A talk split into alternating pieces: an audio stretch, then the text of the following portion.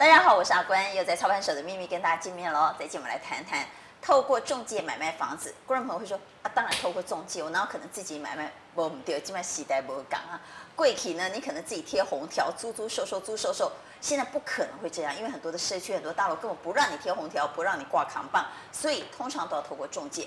但问题是，透过中介买卖房子就没有风险吗？答案是叉叉哈，也是有风险。到底有什么风险？再接下来告诉你。邀请到永庆房屋业管部协理陈次杰，次杰。谢谢主持人，各位观众朋友，大家好。好，也邀请到居家时尚部落客，也是首购族哦。他买了房子了，Gaby。嗨，阿君姐好，各位观众大家好，我是 Gaby。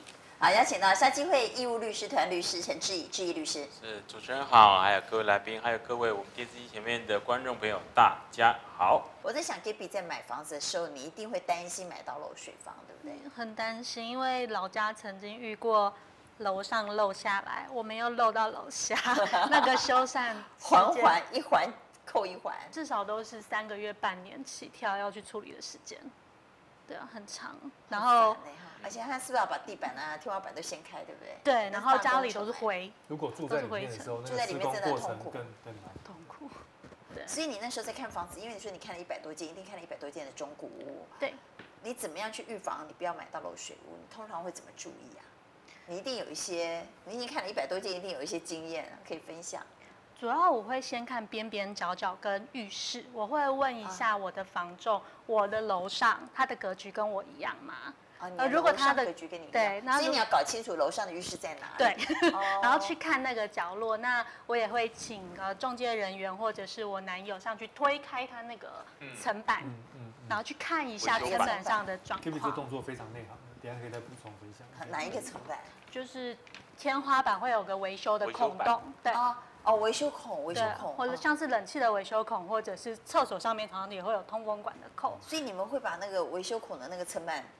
推开来，推开之后看里面啊。对，啊，那真的很细心的啊。嗯，然后就是请他们协助看一下，就是呃，也包含除了漏水之外，也看一下它管线的状况，因为毕竟我们是自住，所以像是它管线有没有去维修，有可能运气不好遇到投资客。它管线要怎么看？管线在里面，藏污纳垢也在里面，我们大概只能知道说它那个管线大概是多久的时间啊？新旧看一下，大概新旧大家能够看。对，再专业的就真的是要。的，请诚实的房仲人员告知，就是他前面就是呃使用的状况啊、年限等等，这样最后一次换是什么时候？那他如果不清楚，就请他帮我去问清楚。对，好，来赐杰说要补充一下这个漏水这件事。OK，我觉得怎么检查很重要。这个因为呃状况很多，刚刚 Gaby 提到，我觉得他刚检查这个动作，我觉得一百间看屋果然是很很有经验的哦。那因为他知道把那个打开，一般我们都是在里面看，哎呀这个。呃，楼高多少，对不对？好，这个房子的高度多少啊？天花板啊，角落稍微看一下。而且我们的习惯呢，通常在看这个房子有没有漏水，我们都看有没有 BI。对，我们的习惯是看 BI。那没有 BI 就代表没有漏水吗？不一定，因为他如果透过粉刷，比如他要卖之前，他找人重新粉刷过，其实 BI 也不是一天就会长出来。它是日积月累的，所以也许你现在看到的是没有壁癌的房子，不代表没有漏水，所以还是要看里面，对不对？因为里面大概一般的呃屋主或者是即便是投机客，大概都不太会去处理那一个部分。对，没错。其实呃，我先讲哦，有些房子被投机客为什么能够低价买到？他可能就是这个房子本身有一些瑕疵。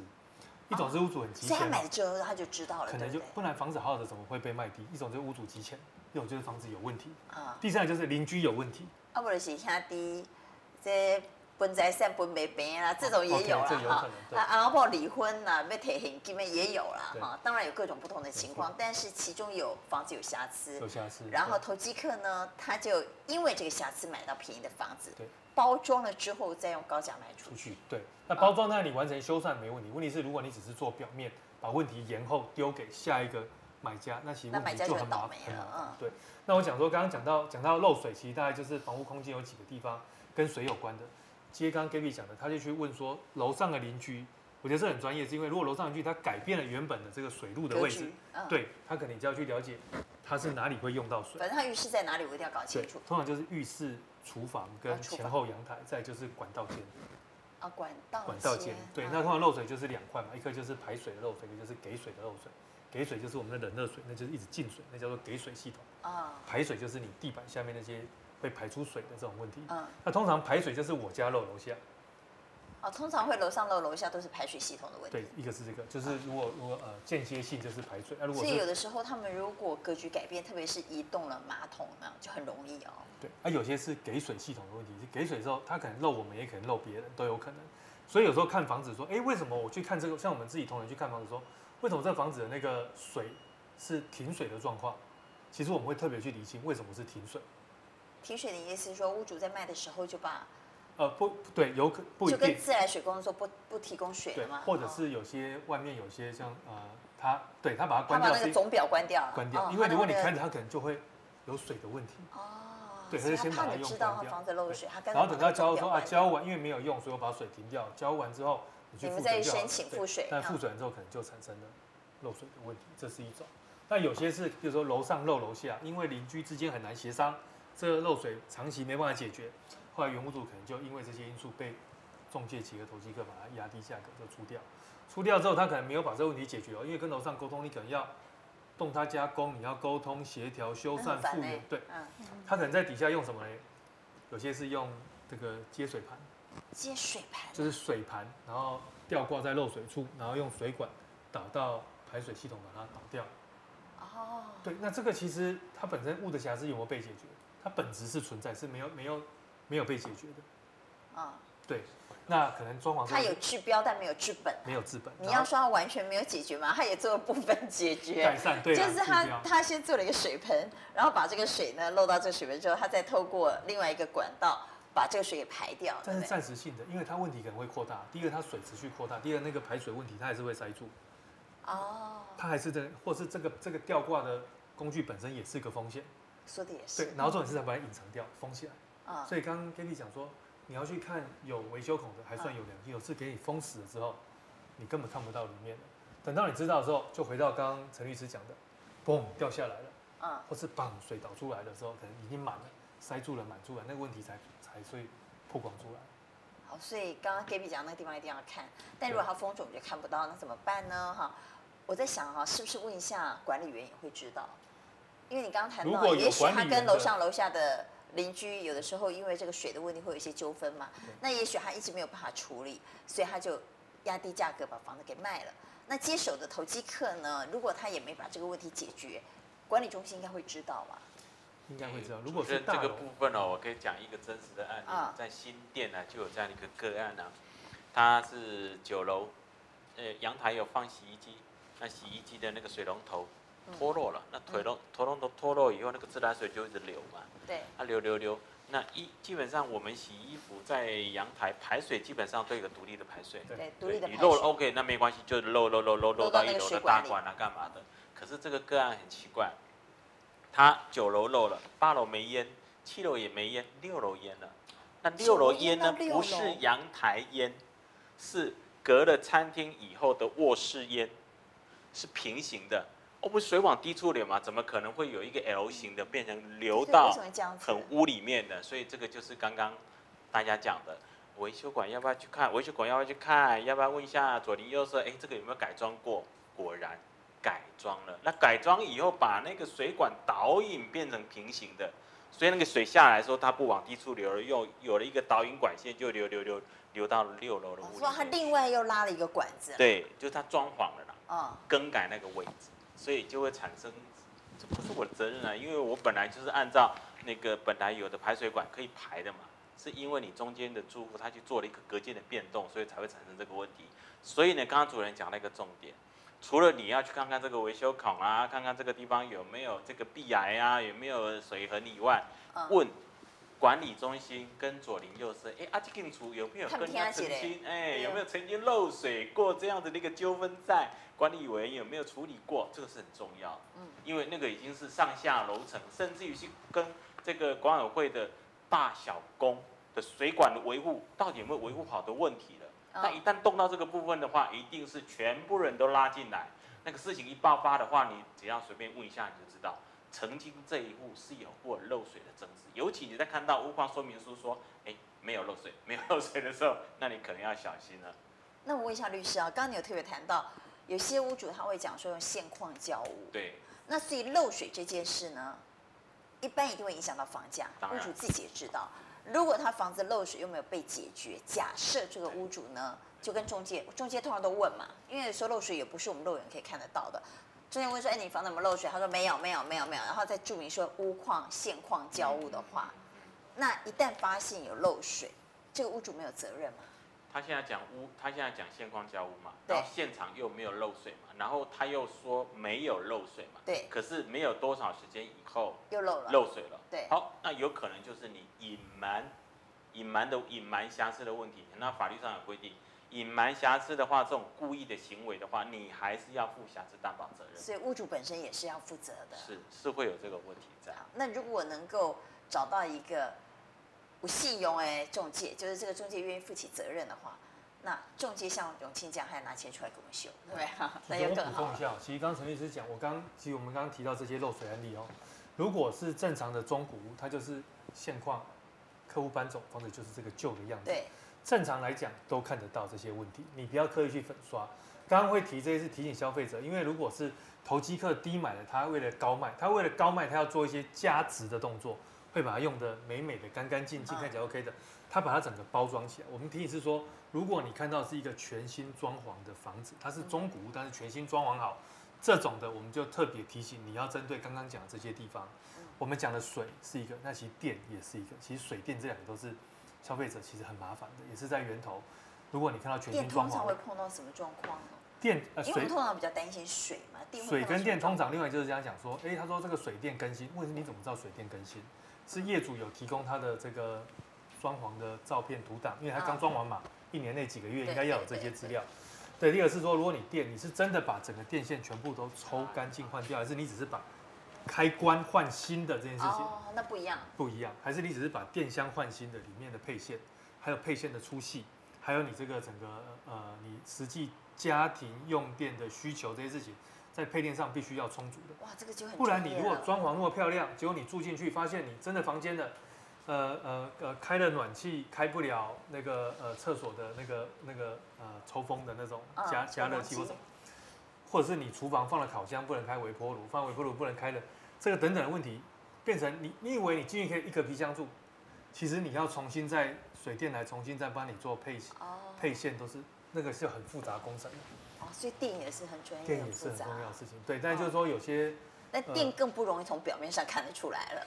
对，所以就是如果当然你买中古旧的，就是你自己重新更换都没问题。但是如果你买到是诉求全新装潢、水电更新的，我觉得要请这个原屋主应该提出他原始的资料资料，甚至我觉得必要连这些细部的规格、电线啊、水管用的材质。我们最好要求屋主，如果你真的是才刚装潢不久，照理说你一定有那个图嘛。那你如果告诉我你的电都更新过了。那你的水电工或者你的装潢师傅一定会给你一个图嘛？那那个图是不是可以给我们？因为你都没住过，你才刚装潢好就拿出来卖，哦、你说这个东西应该要存在才对。对。所以主要是提醒消费者。所以我们可以要求他提供。可以提出这件事情。对。嗯，好，这样可以避免很多风险。很多风险。那海砂屋啊、氯离子呢？嗯。海砂屋、氯离子，我这边重点说明，因为这个其实我先讲呃辐射屋，辐射屋刚刚讲，其实在呃政府的这个原子能委员会其实都已经有进行列管了。那基本上。呃，现在要再找到这样房子很少哦，这是一个。那当然，呃，如果有发生的话，如果有发生的话，那通常会经过法院判决嘛，因为不能由中介说，哎，你是辐射屋，它是经过这个是要经过专业机构来检测的。专业的检测之后，对，那当然我们就是判赔。那判赔之后，我们就会依照它的这个状况来针对不同倍数的这个服务费率来服务费来做赔款，二到五倍。那目前我们的这个服务费赔款跟呃其他品牌是一样的内容。那差别是这种事情当然不希望发生，但是发生如果又经过了这个呃法院的一个判决确定之后，它时间其实是有一段的这个呃法院的这个行政程序，只要判赔出来，我们就会马上支付这个。那你们公司会不会去检测它到底是不是海沙屋、辐射物？我的意思是说，在刚接到 case 的时候会不会，还是就？呃，卖方就是屋主，他说不是就不是，没有就没有。会，因为我刚刚讲辐射屋政府是有列管的，所以这个门牌。所以其实查得到的。所以我们公司基本上没有发生过辐射屋的这种。哦，这种纠纷比较少。因为它因为它是公开的。公开的，而且邻居附近应该大家都知道，不太可能说这一户只有这个房间有辐射屋。就福寿海沙屋通常是一个社区啦，整个社区都是。那有经验的中介，他不会不知道说哪一个社区是福寿海沙。像民生东路，要骗也骗不了。三段台北大学旁边，中英大学旁边那边有就有就民生别墅，那个大家都知道，几十年大家都知道的，对，就公开的。那我是讲说，我们针对福寿跟海沙，如果法院判赔下来之后，我们就马上把这个款项，呃，该赔多少钱就赶快回给消费者，这是我们承诺的。对，那跟其他品牌可能他还要经过其他程序，比如说你要先把权状交给公司，然后再。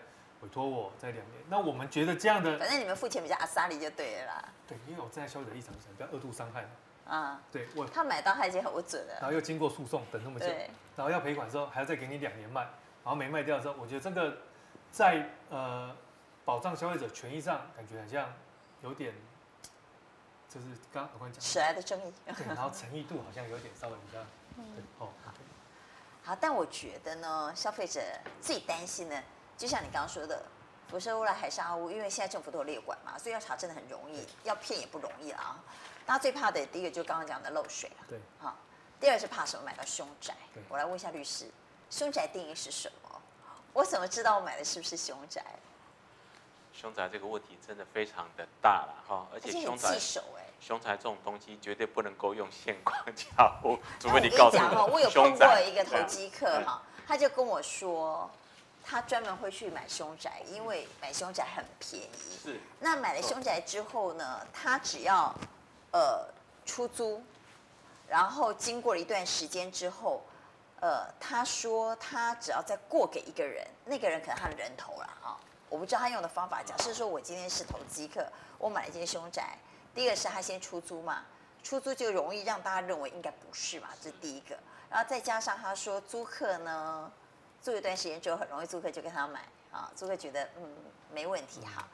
然后还有一种情况呢，就是他会再过给他自己的人头，他会有人头做一个类似像假买卖。他说只要过过一次手，再下一次他真正要买卖，因为他中间那个是人头是假的买卖嘛。那过了一个假的买卖之后呢，过到他的人头之后，这个人头再卖出去，他说就不用告知，是真的吗？嗯，他想的太容易了。根本不是这样哦，不是这样啊。那我们先讲啊，什么叫凶宅？就是说你在这个专有部分啊，或附属专有部分啊，哈，发生自杀、他杀、一氧化碳中毒等其他非自然死亡的这样子的一个情形，那我们叫凶宅。那凶宅大家知道，主持人刚刚讲，有人愿意买，但是大部分的人不敢买或不愿意买。嗯，愿意买就是说可以啊，我试着跟你买。也就是说，那个交易的价格是。非常非常的低啊，对，所以大家都会想要隐瞒啊，要不然不好成交啊，甚至于卖不出去嘛。嗯，好，就会发生了这个事项呢，在呃交易的要件里面，事实上它是要告知的。告知有两种情形，一种就是说，哎，在我持有的过程中发生了这个问题，嗯，那我告知的。那另外一种就是说，虽然不是在我持有的过程中，可是我知道曾经它是凶宅这样的讯息，你也是要讲的。哦，哦，所以刚刚他讲。卖给人头就不用讲，是那人头知不知道？是啊，所以这个就是我刚我刚刚就说这个不对了，他可能误认了哈。但是人头可以说他不知道啊。对，那这个就是查证的问题啦。所以查证的问题就是说，你是真的不知道呢，还是假的不知道？人家都知道你不知道，这样子，那那就不可能了哈。那哎，凶宅是有这样的一个问题，如果隐瞒不告知啊，然后让人家以为是正常的物件去买。那就有一个价差了产生，对不对？这个价差的产生就会形成诈欺的问题。啊，好，那我们想的好像很简单哦，可是我曾经碰过的案例是这样子。嗯，一个一个唇膏跟志明啊，这个跨完年以后啊，啊，然后呢，唇膏就跟志明讲说，我们就走到这里为走到这里为止了，我不想再跟你在一起了。没想到志明那个时候就坐在一个公寓四楼的阳台那边，听到这个讯息以后。没多少时间呢，他就掉到一楼的 的的这个地上，他就轻生了，就就轻生去了啊，轻生去了。好，那这个事情就发生了所谓凶宅的问题了。好，那这个问题呢，我们刚刚讲说他死的地方不是在专有部分，为什么他是死在一楼？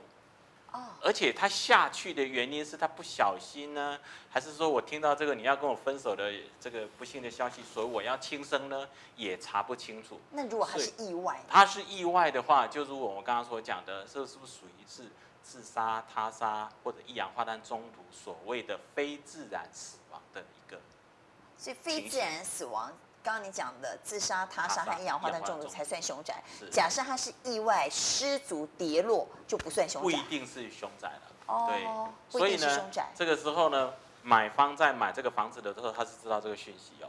但是呢，他卖给下一手的他他说，哎啊，这个就不符合主管机关所说的凶宅的定义喽。嗯，所以呢，他在卖的时候他就没有告知对方。没想到呢，这个这个买买手呢，他很仔细，他就去问啊问啊问，哎呀，你们这个社区啊，一楼曾经有跌死人啊，怎么样啊？他就回过头来找他说，你怎么没有把这个事情告诉我啊？这这种事情我根本就不可能买这个房子啊，而且我认为他是凶宅。嗯，所以双方的意见就不一样，认知不同啊。好啦，那这个新买的屋主呢，就告了他两个，一个你隐瞒凶宅啊，我要跟你解除买卖契约重大瑕疵哈。结果呢，这个案子。法院判他败诉，为什么？法院说啊，这个就不是凶宅啊，因为他死地方是在一楼的地上啊，他又不是在他的四楼的家里面，而且他掉下去是他自杀吗？你又没办法证明。好，所以不不是那种所谓的哎这个非自然死亡的一个事情，所以就帮他败诉了。他不服气，他跟地检署提告，他隐瞒这个会不利于交易的讯息，让我以为说这个是正常物件，比。这个一般的价格要高的情况之下，我买了，所以我也有个价差被骗，结果呢，检察官起诉了。啊，所以你看看，凶宅民事部分没有认定，但是在刑事的部分却以诈欺、隐瞒不利的交易事实被起诉。那律师，你刚刚既然谈到了，呃，跳楼轻生这件事，我问一下哈，那凶宅假设他就真的是跳楼自杀了啊、哦，那他从四楼跳到掉到了一楼，对，那一楼算凶宅吗？那个那个很衰的被掉下来的那间房子也算凶宅，它会是变成是凶宅。好，那四楼算不算？它是一一个是死亡地点是在专有跟附属专有部分，另外一个是从专有附属专有部分有求死之行为，他不是死在四楼，这个是但是他是从、这个、你用那个法律文字我们听不太懂，反正你简单告诉我，这个人呢，这个纪明呢，他就从四楼想不开就跳楼轻生了。然后他因为跳下来呢，就掉到人家一楼家里了。因为一楼有很多有院子嘛，对，对不对？他就掉到人家一楼家里了。一楼算凶宅，对不对？两个地方就是凶宅。那四楼算不算？是，因为他在他专有部分为求死之行为。啊，但如果他是意外跌落，两间都不算。都不算。所以关键是他是意外还是自杀？对，没错。我那时候就很怕有这种麻烦事，所以也不太不太看露台户。就露台户不小心会有东西掉下来，东西掉下来事小，人掉下来事大。人如果掉下来，逮急了断掉了。啊，刚刚有谈到那个凶宅嘛，就是好，这样就算我们就知道这样是什么叫做凶宅。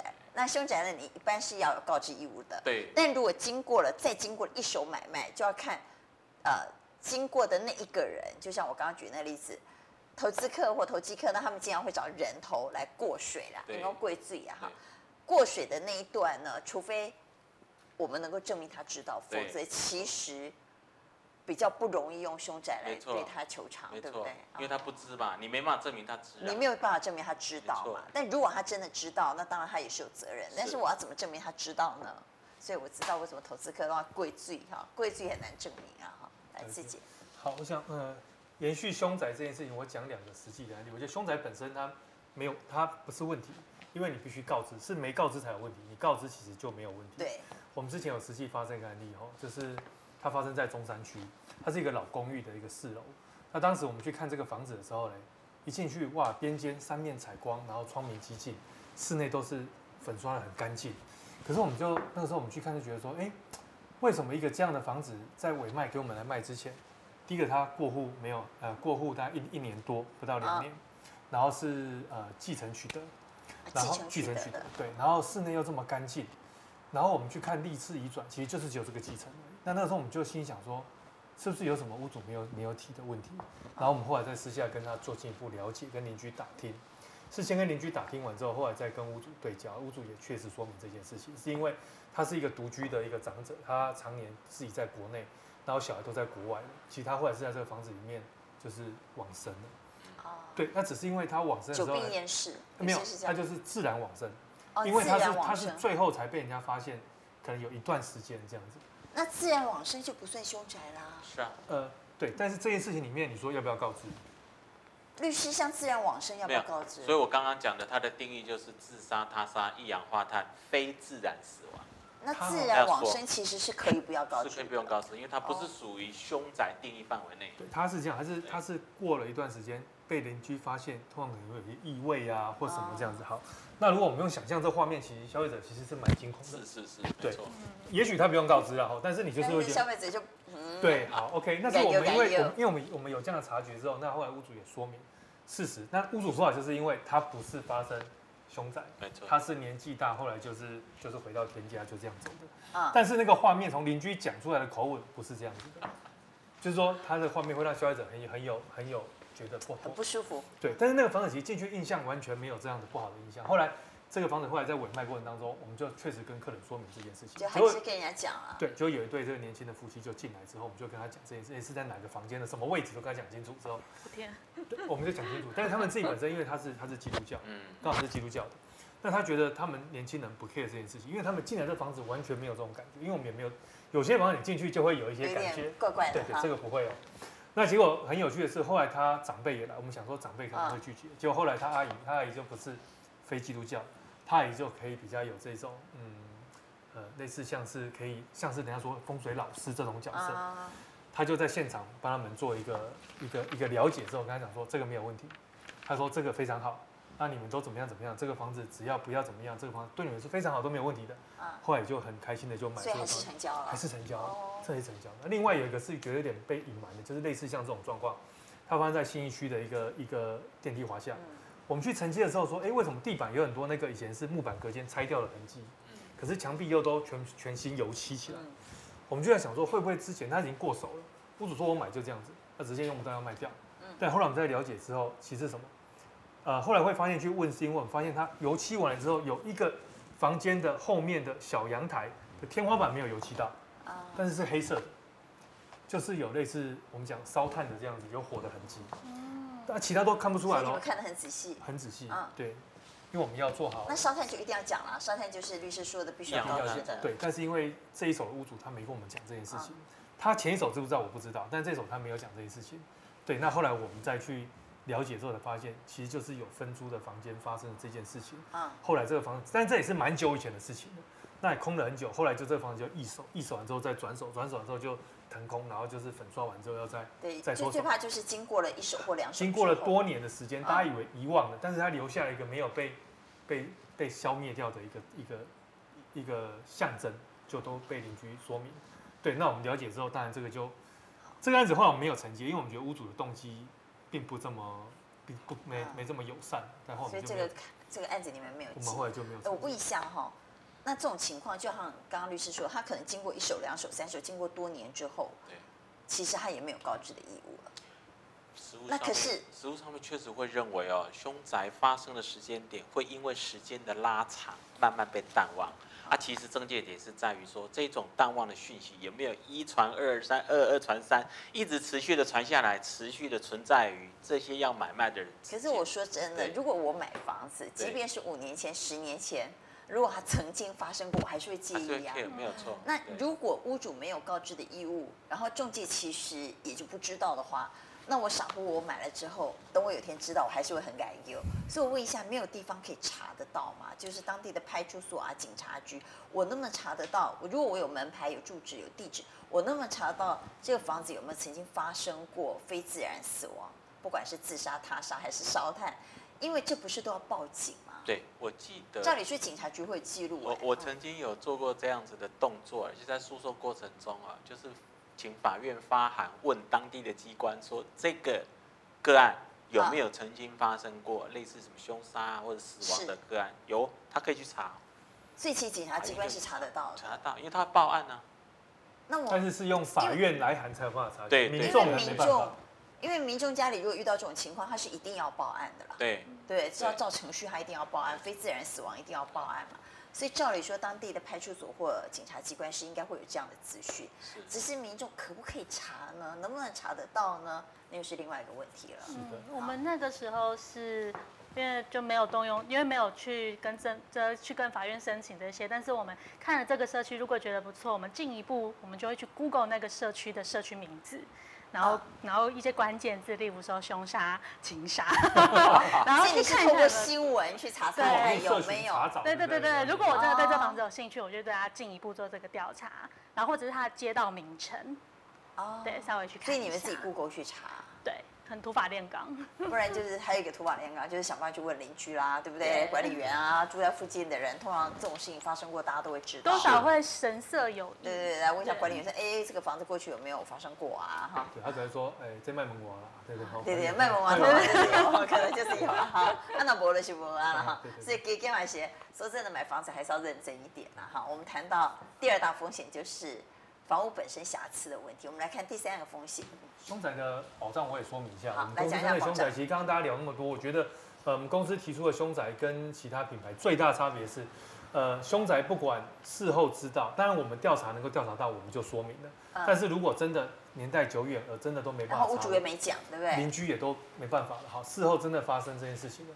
我们是不限这个凶宅发生是一年、两年、十年、二十年、三十年，只要有发生，嗯这件事情我们就一定会针对一些像下面的这些项目来进行这个赔款。因为虽然是凶宅，因为凶宅有很多种的层级的问题，就是他当时发生的事情有很多种的状态，所以依照个案的状况，对。但是如果跟其他的异业相比较的话，跟其他的这个呃我们的同业相比较的话，如果用这个年用屋龄发生用呃。凶宅发生的这个时间的久远来讲，我们觉得这样子可能比较没有站在同业的同消费者同理心的角度。对，因为消费者才不管它发生三年还是十年，对，只要发生过我就不敢住啊。对，就是这件事情。嗯，大概是，我想这是我们。所以你们会有服务费的赔偿啊，然后已经支付的购物款的本金也会还给。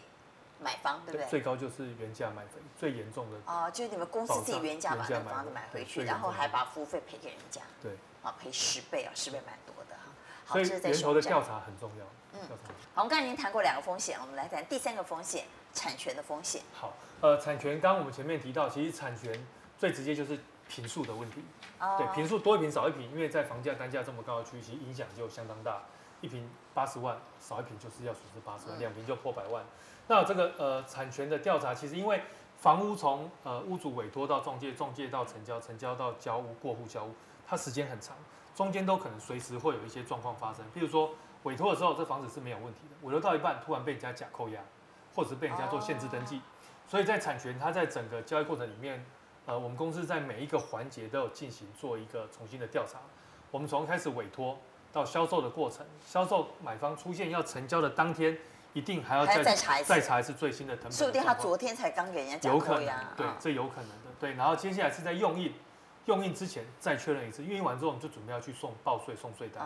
万一这个时候突然间被一些这个刚刚讲到这些状况，现在或者他抵押给别人了，对，被卡住了，那这个案子就会卡住了。所以这每个关要重复的去做一个一个检视跟调查，然后一直到这个交屋完成了之后，还要再确定是原本的产权，这个抵押设定有该涂销的有做涂销。对，那法官就是。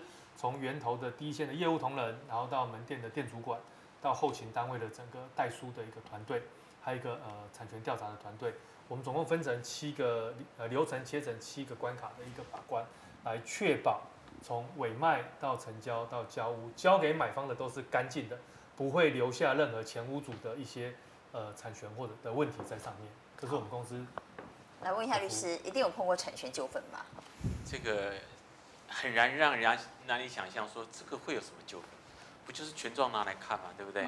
有权状那大家就合法了嘛。但问题就来了，就是消费者他的经验有限，或者是他完全没有经验，或者是他是新住民，啊，或者是那个学识不不不是很不是很好的，他就认为说，哎，人家拿来的权状，这个应该就没有问题了。但事实上，这个是很容易被假冒的。所以其实假的权状是有有有有，这这个连有些行政机关都被骗了，都还有发生这种个案，用假的权状，所以那个伪造的技术是非常的高超啊。所以你可以现在那个伪造技术、P 图技术都很厉害，非常厉害。所以呢，除了人家秀出来的建物的土地的所有权状之外，你可能还要去上网去列印啊，啊，列印那个土地地震机关哦。像刚刚子杰兄讲，确认这个阶段的时候，你要练一次，完了以后这个阶段要练一次，确实是有必要。所以这样的两个物件呢，互相做一个确认之后，我想产权要被骗的几率几乎就很低了，不像以前说，哎，没有权状，但是我跟你讲，你有使用权，有吧？以前那种个案都会这样讲。那问题是那个不是所有权的问题啊，那现在是慢慢就少了哈，可是还会发生这种问题，可见的就是说还存在这样子的一个可能会被人家使坏的一个空间呐。所以我要讲的就是说，除了权状以外，土地登记成本最新的调出来，那个是一定要。关键是最新，对，就是说你在最后交易的时候，你还要再确认一次，所以要三不五时要去查一下，三不五时要去列印新的。对。好，最后我们来讲第四大风险是在价金的部分。是，我想买卖完之后，屋主卖掉就希望拿到钱，那买方付了钱就希望拿到房子。可是如果价金出了问题，这个案子就没办法过户。对对，所以呃，现在所有中介几乎都有提供所谓叫银行的履价金履约保证。那我重点讲，这履约保证差别在哪里？听起来都叫履约保证，但是它里面有两种这个账户的性质，一个就是信托专户，信托专户就是说。你的钱是放在这个银行的一个信托专户，就是他通常会叫你汇到某某银行的什么信托专户。信托专户，对，信托专户就表示那个不是房屋中介公司自己的账户，但是有些中介公司它名称写的是呃履约专户，但是它里面入账的是入到自己的公司户。哦。那这个就造成什么？就造成你这个资金是可以被挪用，因为如果是在信托专户，它要专款专用，合约约定的部分才可以去做使用，而且每一个费用支出都要有相关的凭证。嗯但是如果是公司账户，等于就是入自己的，你随时都可以去挪用。所以在这几年也陆续发生非常大金额的，之前在新竹有土地交易被这个呃挪用挪用一亿多元的现金，它是被一个代书就可以挪用，所以那就表示什么？那那个账户就不会是信托专户，才有。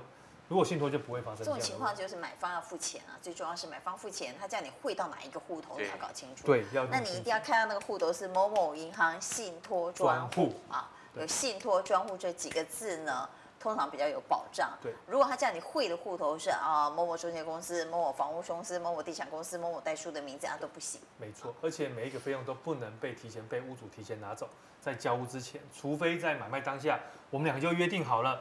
我先让你拿走签约款的一层，你可以去做买屋或搬家使用的另外约定，不然其他的都不可以去动用里面任何费用。嗯，好，所以在今天呢，我们透过现场三位专家告诉我们，到底买卖中古透过中介有哪些风险，而且这四大风险要怎么防范？我想大家都要记牢喽，因为买卖房子是人生大事，千万不要受骗上当了。好，谢谢次杰，谢谢 Gaby，谢谢律师，谢谢。谢谢